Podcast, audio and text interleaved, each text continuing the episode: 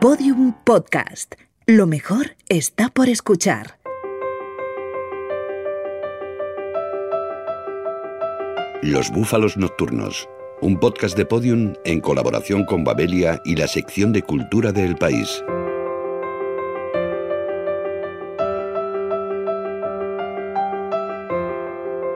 El jazz lleva con nosotros desde finales del 19, cuando los esclavos africanos del sur de los Estados Unidos combinaron sus ritmos con armonías y elementos europeos. A lo largo de más de un siglo ha ido evolucionando y mezclándose con otras músicas, creando una riqueza de sonidos y estilos apabullante. Hoy intentaremos acercarnos a ese extraordinario mundo lleno de deliciosas sorpresas y maravillosos ritmos. Sin miedos, porque seguro que conocen mucho más jazz del que piensan.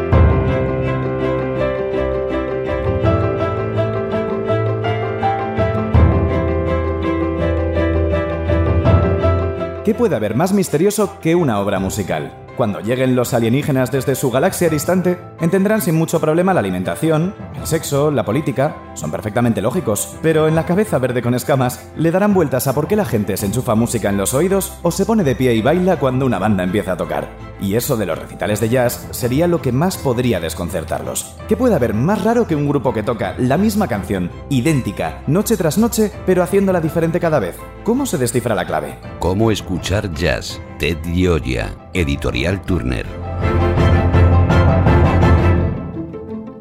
Ted Gioia proporciona las herramientas que él mismo usa para escuchar la música. Lo que te cuenta en el libro es cómo él escucha jazz qué hace él, qué busca en la música, qué quiere encontrar en la música para saber si la música no es buena o es buena o si está bien tocada, si hay una conexión entre los músicos. Entonces lo que se va a aprender en el libro es qué hay que hacer para escuchar atentamente, que es lo que él dice que es lo más importante de todo, ¿no?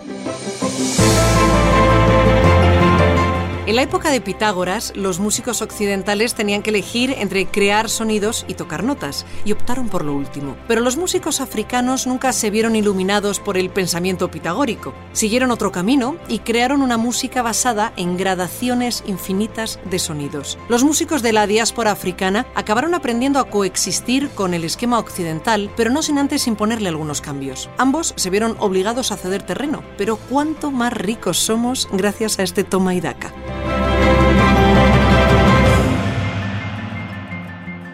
Jazz con Inmaculada Pérez, traductora de Cómo escuchar jazz, y Carlos Pérez Cruz, periodista, músico y director del programa de radio Club de Jazz.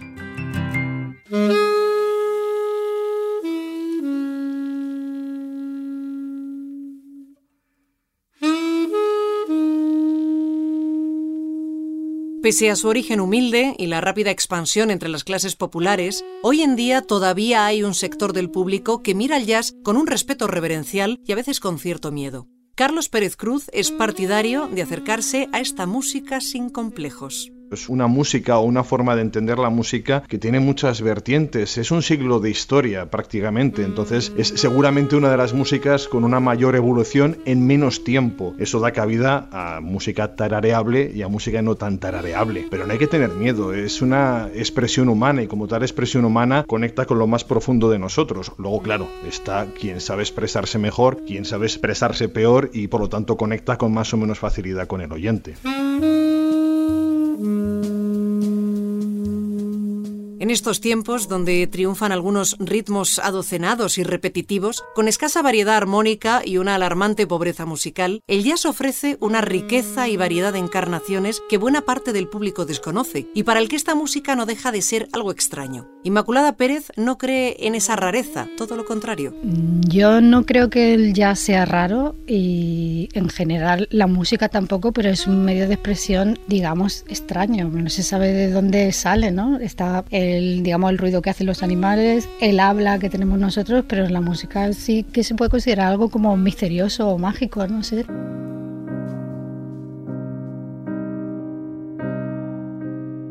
Los prejuicios sobre el jazz se han ido desarrollando a medida que dejó de ser la música que escuchaban nuestros antepasados y fue arrinconada por otras expresiones musicales. Puede que hoy no cope las listas de éxitos, pero no por eso se ha convertido en algo elitista. Yo creo que elitista no. Desde el momento en que es una música hecha por músicos que viven, yo diría, no, a, pie, a pie de calle, sino en el subsuelo del subsuelo. Por lo tanto, nunca puede ser una mirada elevada o por encima de la sociedad. Es una expresión que está muy dentro de la sociedad. Lo que pasa que, bueno, muchas veces lo más lo más profundo de nosotros resulta a primera vista indescifrable. Quizá por eso también a veces el jazz, que es tan humano, resulta tan incomprensible para algunas orejas, claro.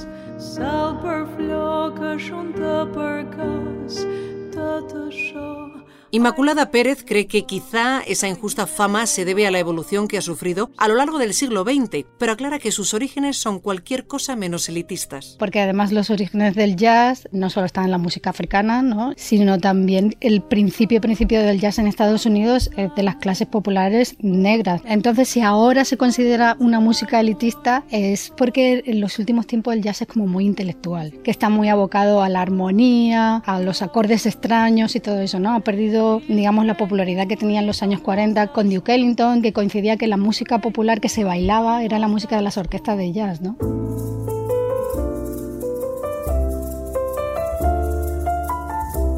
Swing, bebop, cool jazz, free jazz, jazz rock, jazz fusión, jazz latino, pocas músicas han sufrido tanta diversificación. Si el jazz comenzó siendo una hibridación de ritmos y armonías llegadas de sitios muy dispares, su evolución ha seguido esos mismos patrones, fusionándose con todo tipo de estilos y dando lugar a otros nuevos. El jazz es riqueza, experimentación y disfrute. Yo creo que el jazz en sí mismo no es un género, es más bien una actitud ante la música. Es una actitud de riesgo, es una actitud de improvisación, es una actitud de búsqueda, con lo cual le permite coger cualquier estilo, ya sea el rock, ya sea el flamenco, ya sea la aragonesa y hacer con ello lo que quiera. Esa es la gran característica para mí del jazz y de las músicas improvisadas, que pueden absorber cualquier influencia y hacerla propia.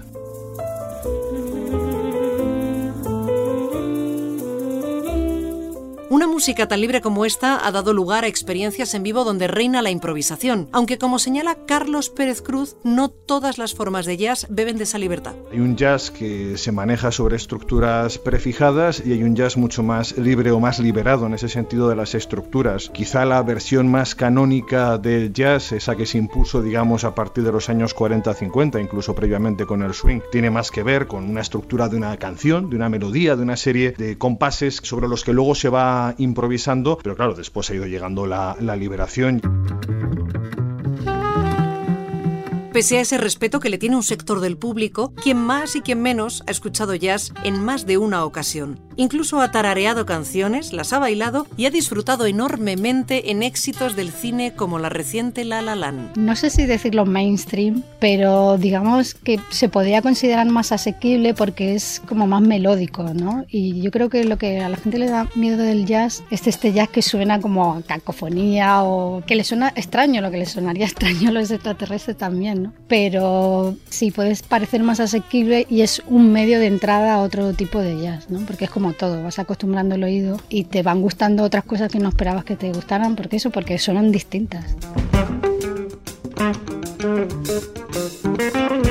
Esos otros tipos de jazz de los que habla Inmaculada Pérez, en los que la experimentación se dispara y se rompen todo tipo de ataduras, son quizá los más difíciles para el oyente medio. Experimenta muchos con el sonido y ahí es quizá donde viene esa fractura que hay social o de comprensión del jazz. Eh, vivimos en una sociedad que está muy acomodada a determinada concepción de la música, ahí es cuando el jazz pierde el sentido estricto del ritmo o de la melodía, cuando se produce esa lejanía. Yo creo que el jazz es sonido y en el sonido hay un campo de experimentación y de búsqueda tremendo, porque en el fondo es vibración y esa vibración conecta con el ser humano y eso es lo que en cierto modo buscan los músicos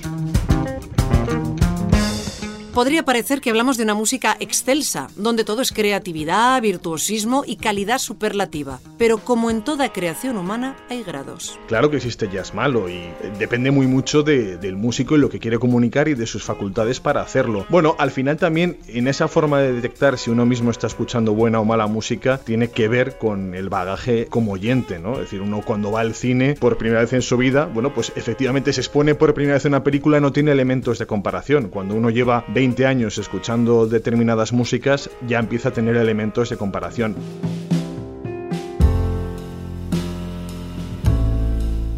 España no parece un terreno muy propicio para el jazz. El circuito de salas que lo programan no es demasiado abultado y aunque hay programas de radio que lo difunden, como el que dirige Carlos Pérez Cruz, sigue siendo una música minoritaria. Quizás se deba a nuestra historia particular durante el siglo XX, cuando estuvimos demasiado encerrados en nosotros mismos y poco receptivos a cualquier manifestación cultural que llegara de fuera. A estas alturas del siglo de historia que lleva recorrida esta música, decir que es norteamericana seguramente es apuntar mal, porque ha desarrollado una historia global y en cada rincón del mundo siempre encontrarás un club de jazz. España es un país duro porque eh, si miramos a Europa hay una escena consolidada, hay escenas muy diferentes y hay unas personalidades muy definidas en cada país y cuando hablas con muchos músicos europeos miran a España y se preguntan qué pasa, pero también es verdad que hay muy buenos músicos en este país y también hay una afición, aunque no se haga notar mucho.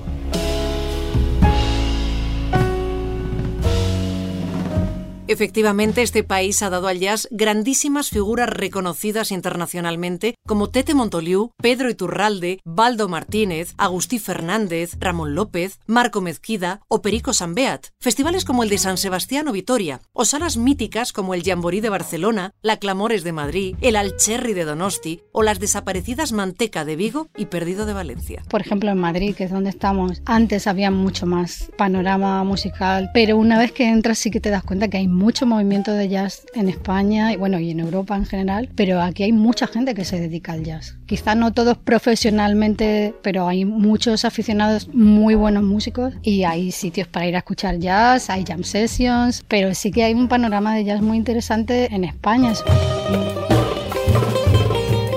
El jazz es una de las músicas más ricas y variadas que existen. Puede ser divertida y trepidante, triste y melancólica, tremendamente bailable o extremadamente relajante. Acercarse a ella es toda una experiencia y es muy fácil dejarse llevar por algunas de las muchísimas corrientes y estilos que la pueblan. Suele haber una forma de aproximarse al jazz que es muy historicista y que suele llevar casi un recorrido cronológico. Yo no soy tan partidario porque creo que la conexión con la música viene sobre todo con cómo es uno. Uno conecta con aquello que es y seguramente uno en el año 2017 conecta mucho más con cosas que pasan en su era que con lo que pasaba hace medio siglo. Escucha quizá lo que tengas a mano, lo que tengas más próximo y a partir de ahí la curiosidad te irá llevando y el interés te irá llevando.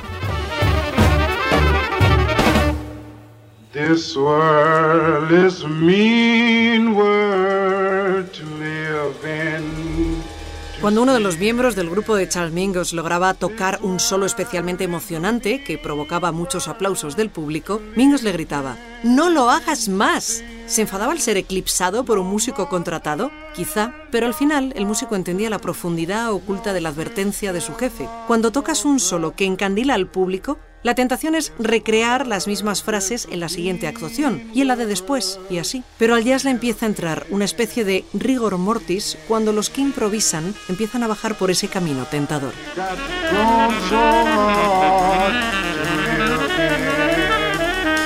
Moderneo, con Iñaki Domínguez, autor de Sociología del Moderneo, publicado por la editorial Melusina.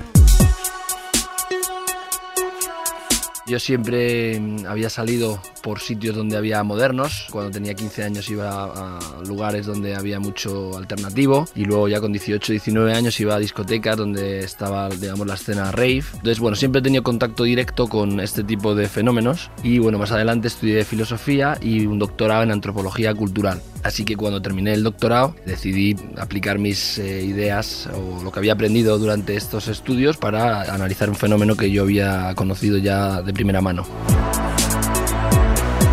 Yo lo que hablo en el libro es de las constelaciones identitarias. Se trata de combinaciones de elementos que proyectan una determinada identidad. Estas constelaciones pueden tener que ver con la indumentaria, referencias culturales, localizaciones turísticas, gustos culinarios. Entonces, eh, cuando uno emplea estas constelaciones, proyecta una determinada imagen. Además, estas constelaciones, digamos que están estandarizadas por el mercado y son herramientas del mercado para fijar identidades y venderlas. De hecho, es muy común hoy en día, como se ha puesto de moda, por ejemplo, la barba hipster, digamos, grande, ¿no? Hay mucha gente que lleva solo la barba y no el resto de complementos. Por tanto, no podemos hablar realmente de una constelación hipster, no podemos hablar realmente de un hipster y, de hecho, las personas probablemente no identifican a estas personas como hipsters. Entonces, bueno, hay que saber usar estas constelaciones para realmente integrarse en un determinado colectivo. Huxley analiza la potencial sociedad capitalista, en la que a los miembros de esa sociedad se les seduce a través del el bienestar. Huxley yo creo que se basa mucho en el Fordismo. Ford decía que quería que sus empleados pudiesen comprar los productos que ellos mismos construían, ¿no? Entonces esta idea de dar algo a las personas para que se sientan felices y así eh, pues sigan consumiendo ad infinitum, ¿no? Y yo creo que un poco eso es la sociedad en la que vivimos, una sociedad muy hedonista y que trata de tener contentos a sus miembros. Creo que vivimos en sociedades cada vez más desnudas, más objetivas, eh, la sociedad de los realities, la sociedad del HD, del racionalismo, y entonces yo creo que las personas inconscientemente reaccionamos ante esta vida tan desnuda y distorsionamos nuestra propia imagen para de algún modo reencantar el mundo. Bueno, y eso está asociado también al narcisismo, porque eh, realmente me cuesta creer que podamos llegar a ser aún más narcisistas de lo que ya somos. Creo que es todo parte de un proceso histórico en el que el consumo promueve el aislamiento el masificado, es decir, personas que no se comunican a nivel íntimo con otros para que consuman hasta el infinito, porque cuando tú tienes unas relaciones sanas, eh, estables y buenas, normalmente puedes prescindir del consumo, o hasta cierto punto por lo menos. Por ejemplo, el moderneo, yo creo que es una manifestación de la globalización. Yo, por ejemplo, no creo que la globalización sea algo necesariamente negativo. El hecho de que tengamos a nuestra disposición cualquier tipo de libros, cualquier tipo de películas, es una cosa que no había ocurrido antes, ¿no? Y yo creo que ese, tipo de herramientas habría que usarlas con responsabilidad para un desarrollo personal. Es importante distinguir entre lo que es pura fachada, digamos, lo que es pura estética, de lo que es un talento. Si tú ves una persona, por ejemplo, bailando en una discoteca y baila muy bien, pues bueno, esta persona en este sentido no está fingiendo, tiene algo sustancial que demuestra que tiene un talento. Si vemos una persona que lo único que hace es eh, emplear estas constelaciones de las que hablo eh, sin más contenidos, bueno, pues hay una diferencia, en mi opinión, importante, ¿no? Tradicionalmente esto está muy asociado a la edad. Lo que pasa que hoy en día el mercado pues eh, extiende sus tentáculos y amplía estos márgenes de edad y hoy en día la cultura juvenil está encarnada por personas que no son jóvenes, técnicamente hablando, objetivamente hablando, o sea, personas de 40, 50 años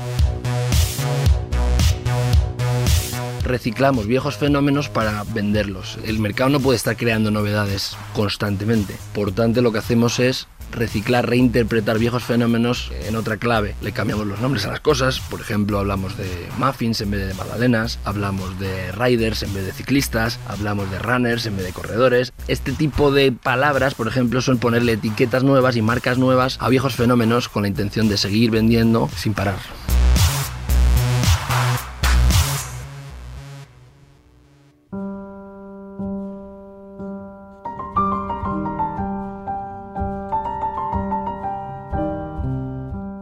Todos hemos oído decir que los músicos de jazz improvisan. ¿Pero qué significa eso? ¿Que van inventando sobre la marcha? ¿Es posible que no haya estructura real en la música? ¿O hay un método en toda esa aparente locura musical? ¿Es el jazz más como una partida de ajedrez en la que las normas limitan la libertad creativa y la imaginación debe funcionar según unas restricciones bien definidas?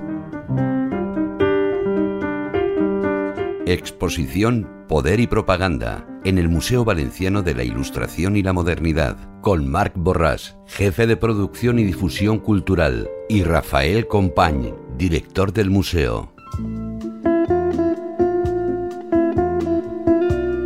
No me odien. Estoy en Valencia y acabo de darme un chapuzón en la playa del Saler. Sí, ¿qué pasa? Bien fresquito que me he ido al Museo Valenciano de la Ilustración y la Modernidad para ver una doble exposición que bajo el título Poder y Propaganda recoge dos muestras, las imágenes del poder y cartel cubano. Y como estamos en la tierra del arroz, me agencio una ración de paella y pregunto a Marc Borràs, jefe de producción y difusión cultural del museo, qué pretenden con esta iniciativa. Pretendemos propiciar una reflexión sobre el cambio que ha sufrido la imagen del poder en los dos últimos siglos. Reflexionando sobre el cambio de la imagen del poder, reflexionamos también sobre los cambios en la naturaleza del poder, del poder político eminentemente, pero no únicamente también. Podemos hablar del poder eclesiástico y también del poder de la prensa. Marc Borràs sabe mucho y tiene ganas de hablar, y eso es muy importante. Así que le pregunto sobre la tesis que plantean en la muestra las imágenes del poder. La tesis principal es que la imagen que han dado los poderosos de sí mismos ha ido modificándose con el tiempo, pasando de unas formas fatuas o unas formas enfáticas, ditirámbicas de exposición. Todos pensamos en cuadros y de hecho la segunda parte de la exposición está consagrada a cuadros de, de reyes, empezando por Fernando VII y acabando por Alfonso XIII, si no recuerdo mal. Son retratos que lo que hacen es ofrecer una imagen de ellos áulica, poderosa, majestática. ¿no? Pero además de reyes españoles veo que, que, hay fotos de otro tipo de monarcas, mucho más actuales, pero que recuerdan a otros tiempos. La primera parte está consagrada a reyes africanos actuales, que no tienen un poder ejecutivo real, pero tienen un poder simbólico consentido por las repúblicas, en tanto que representantes del poder tradicional tribal. Nos llamó la atención que había una doble disonancia en esas fotografías. Por una parte, se ponían delante de la cámara y reproducían la actitud de monarcas europeos, con lo cual teníamos una disonancia, una dislocación geográfica, pero por otra parte también había una dislocación cronológica de los monarcas europeos del siglo XIX. La exposición pretende mostrar los cambios en esa representación del poder, pero ¿cómo se representa el poder ahora que ya no tenemos monarcas absolutos? Cambian los usos representacionales, es decir, el poder ya no se puede exponer eh, ni exhibir de esa manera tan enfática, porque el poder político ya no está detentado por figuras que justifican su preeminencia social en base a motivos hereditarios, sino por las urnas. Y eso cambia la naturaleza de la representación del poder porque lo que necesita es buscar formas persuasivas y no imperativas de poder. Eso que se traduce en que esas formas hieráticas se transforman en formas más suaves de representación, más familiares, donde los valores que priman son la familiaridad, la cercanía, la proximidad. O sea, que la muestra comienza con reyes africanos posando como reyes antiguos europeos, sigue con los españoles de los últimos siglos y después... Nosotros hemos pedido a jefes de la sección de política de los periódicos que tienen redacción en Valencia que eligieran qué imágenes fotoperiodísticas resultaban a su parecer ilustrativas de ese cambio en la naturaleza del poder en democracia. Una de las cosas que han subrayado es que el poder ha perdido también el monopolio de su propia imagen, es decir, el poder ya no decide qué imagen es la que quiere dar a la ciudadanía, sino que el periodismo lo que hace es ofrecer de ellos imágenes que muchas veces les incomodan. Acabo de preguntar por qué la paella que se sirve aquí no lleva guisantes y me han mirado francamente mal. Así que abandono esta sala y me voy a la Parpalló. Allí se expone Cartel Cubano. Rafael Compañ, director del Moving, me cuenta de qué trata. En realidad es cartel cubano a partir de la revolución castrista y cómo artistas que habían dedicado su vida a la publicidad comercial se ven impelidos a una nueva forma de comunicación política. La revolución tiene que comunicar sus anhelos, sus triunfos, sus conquistas y lo hará con un lenguaje nuevo que es heredero en parte de la publicidad comercial, pero también tiene toda la tradición del cartel soviético y del cartel de la Segunda República. Siendo Cuba, imagino que los carteles serán tremendamente combativos y de contenido muy político. ¿Qué tipo de imágenes voy a ver? Ha habido una situación política en la que se ha hecho bandera del embargo, del bloqueo, etcétera, etcétera, y eso se ha traslucido en carteles con un fuerte contenido propagandístico. También han habido carteles relacionados con el cine, con la vida cultural, y todo eso también está en el Movin. El cartel cubano que tenemos en el Movin es propagandístico explícito. La verdad, la muestra es espectacular. Entre esta, cartel cubano, y la anterior, las imágenes del poder, uno se hace una idea muy completa de los mecanismos de poder y propaganda. Consideramos que es una exposición útil socialmente. En el MUBIM siempre pensamos que aportamos ideas al debate social. En este caso creo que es obvio que lo hacemos porque la exposición tiene toda la crudeza de la que hemos sido capaces, pero también no es en absoluto una exposición sectaria. Incluso hay frases eh, laudatorias hacia Alfonso XII, lo cual es un ejercicio muy, muy interesante.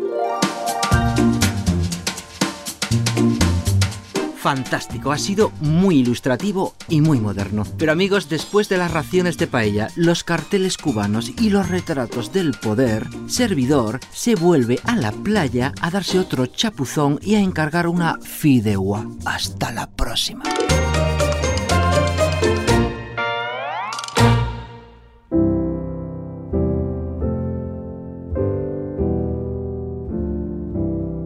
¿De dónde vino? Los orígenes del jazz son tan desconcertantes como los enigmas que rodean a Homero, Shakespeare y a otros innovadores remotos de la historia de la cultura. Hasta con una historia tan reciente nos vemos obligados a basarnos en rumores y conjeturas. Biblioterapia, el consultorio bibliófilo con más Suring, accediendo. Paciente, Alberto Corazón, diseñador y pintor, accediendo al cuestionario. Ordena su librería. Simplemente conforme los voy leyendo, los voy amontonando, que es lo último, porque ahí sí que ya es imposible encontrar nada, o sea, ni siquiera los pongo de lomo, excepto cuando alguno, excepcionalmente, sé que voy a volver con frecuencia sobre él. Subraya los libros. Subrayo y escribo muchísimo. Hay amigos incluso que me han pedido un libro y cuando se lo presta me dicen, no, no, te lo devuelvo enseguida porque veo que está lleno de notas tuyas, que es muy personal. Dobla las páginas. Claro doblo las hojas por la punta de arriba para saber dónde he dejado la lectura. Y por la punta de abajo, cuando tengo subrayados o, temas interesantes, de modo que son dos claves. la de abajo es la buena. Presta libros. Me cuesta prestarlos, pero los presto. No sé decir no. Insiste para que se los devuelvan. Insisto una vez y ya me doy cuenta que no hay posibilidades o sí. ¿Cuál es el lugar más extraño donde ha leído? He leído a Heine en, en el desierto de Atacama encima de un caballo, por ejemplo. Pero ni siquiera me parece muy extraño, me parece natural. Lee las dedicatorias. Sí, curioseo mucho y me interesan muchísimo las citas. A veces lo entiendo y a veces no entiendo por qué esa cita. ¿Recuerda el primer libro que leyó? El primer libro que leí fue Una temporada en el infierno de Rimbaud. Y fue, claro, una revelación. leí La Isla del Tesoro con 20 años y a Rimbaud con 14, o sea que soy impresentable, la verdad. Fin del cuestionario.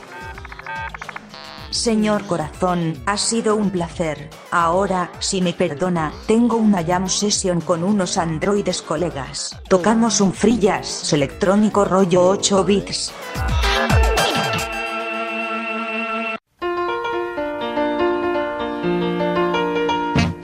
Habla mucho de su propia experiencia, porque normalmente lo que esperas encontrar en un libro así es como pautas o técnicas o una historia del jazz de los músicos principales, que él también lo hace, pero él lo habla todo desde su punto de vista y desde su trayectoria como músico y como crítico después. Y entonces creo que eso también hace más interesante al libro porque ves que este señor ha tenido también que pasar, digamos, por, por los mismos pasos que va a pasar alguien que no conoce el jazz desde el primer momento. El jazz de Nueva Orleans es, en mi opinión, el sonido más alegre inventado en todo el transcurso de la música del siglo XX. Es indudable que el jazz se ha vuelto más complejo, pero jamás me atrevería a aseverar que haya superado las cotas de intensa alegría y entusiasmo que se sienten en esas primeras manifestaciones. La expresión que se me ocurre es exuberancia irracional. Los Proms de Londres, con el musicólogo Pablo L. Rodríguez.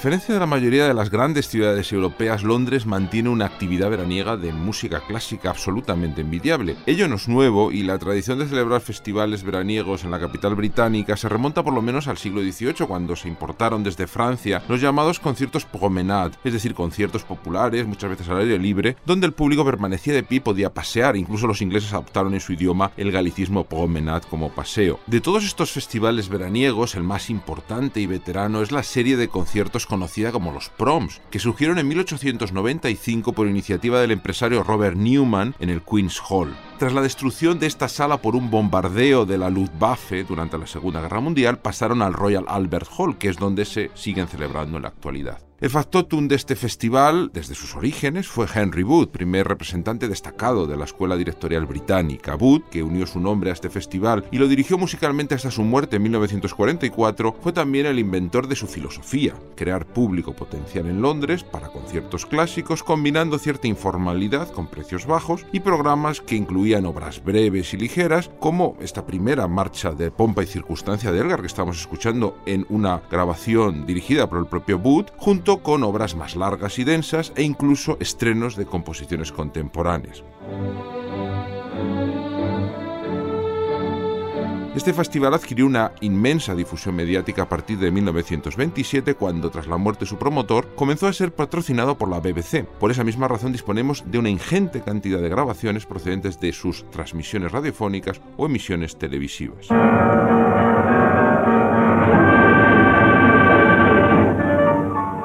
En la actualidad los proms se celebran anualmente en el Royal Albert Hall desde mediados de julio hasta mediados de septiembre. Constan de más de un centenar de conciertos donde actúan las principales orquestas, directores y solistas de música clásica del mundo que en 2017 llega a su edición 123. Este año cuenta con mucho protagonismo español y si en el pasado Fribeck de Burgos fue el primer director español que actuó en este festival, hoy tenemos a Juan Jomena como un habitual desde 2011 y no precisamente con música española, sino con la ópera Fidelio de Beethoven o la Sinfonía Patética de Tchaikovsky y además debuta Pablo Eras Casado dirigiendo un programa dedicado a Mendelssohn. En el pasado tocaron aquí también pianistas españoles de la talla de José Iturbi, Alicia de la Rocha, Rafael Orozco o Joaquín Achúcarro. Y este 2017 debuta Javier Perianes tocando el segundo concierto de Saint-Saëns, una obra muy querida y habitual en este festival que estamos escuchando en una grabación histórica de los proms de 1943 bajo la dirección otra vez de Henry Wood y la pianista Mora Limpani como solista.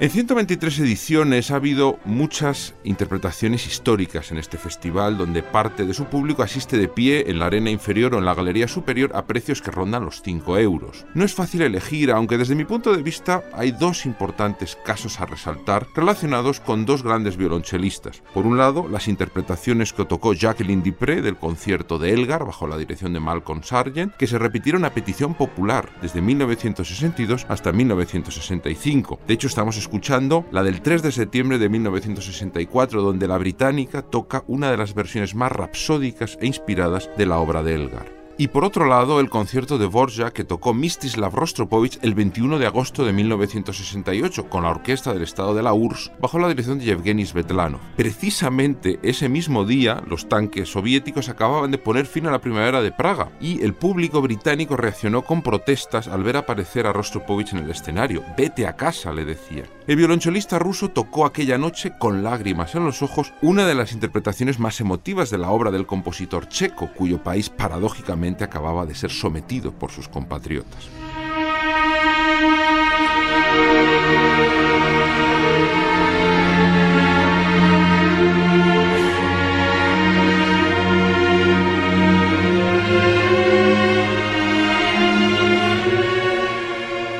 Pero de todos los conciertos de este festival, el más festivo y emblemático suele ser el último, conocido como la última noche de los proms.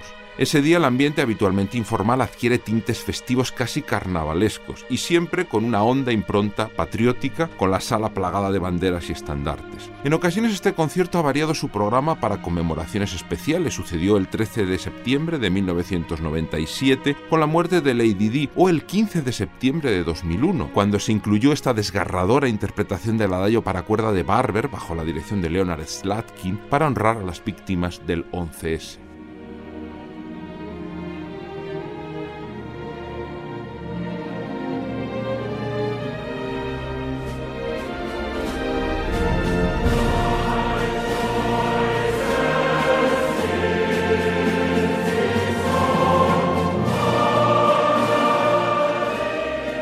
Decía, la última noche de los proms es la más festiva y patriótica. Hay obras que se suelen programar periódicamente en este concierto, como el Anthem para la coronación de Jorge II, titulado Zadok el sacerdote, de Händel, hoy muy conocido por haber sido arreglado como himno oficial de la UEFA Champions League. Pero hay otras que son fijas cada año, como la fantasía sobre canciones marineras británicas de Wood, la versión con coro de la primera marcha de Pompa y Circunstancia, o el Jerusalem de Parry en orquestación de Elgar. El concierto suele terminar con una entonación colectiva del himno nacional, el famoso God Save the Queen, que se toca en un bello arreglo para coro y orquesta de Benjamin Britten, que estamos escuchando. De todas formas, la participación del público ha convertido en tradición el reciente hábito de terminar el último concierto de los proms cantando todos juntos con los brazos entrelazados la famosísima canción escocesa All Lang Syne, un canto completamente arraigado en la cultura británica para las despedidas. Dice el texto, He aquí mi mano, fiel amigo, dame una de las tuyas y echemos un cordial trago de cerveza.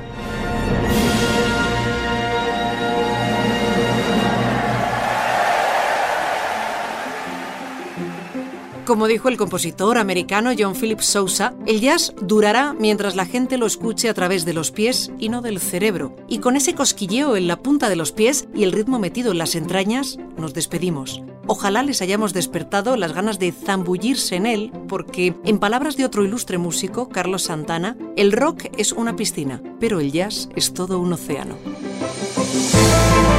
Lo que hay que hacer es tener curiosidad, pero eso con el jazz, como en tantas cosas en la vida, sin curiosidad no se abren puertas. Lo que sí puede pasar es que uno cuando entra en este territorio de las músicas improvisadas y del jazz, bueno, se le despierte una, esa curiosidad de la que hablo y eso le lleve a intentar entender cosas que quizá a primera escucha no, no detecte. Y eso hace que cuanto más conozcas, cuanto más profundices, más herramientas para disfrutar lo que está pasando. Pero incluso sin eso, en una primera toma de contacto, en una relación más de piel con la música, se puede disfrutar plenamente. ¿Quién se atreve a ponerle límites a hasta dónde puede llegar el jazz en el futuro? No seré yo, desde luego. Hasta donde sé, el público podría participar en las improvisaciones del grupo a través de sus teléfonos o algún otro dispositivo portátil. O puede que los robots suban al escenario y toquen con los seres humanos. Puede que el proceso de improvisación se aplique al software tanto como al saxofón y se pueda desarrollar en tiempo real de formas que ahora mismo apenas podemos entender.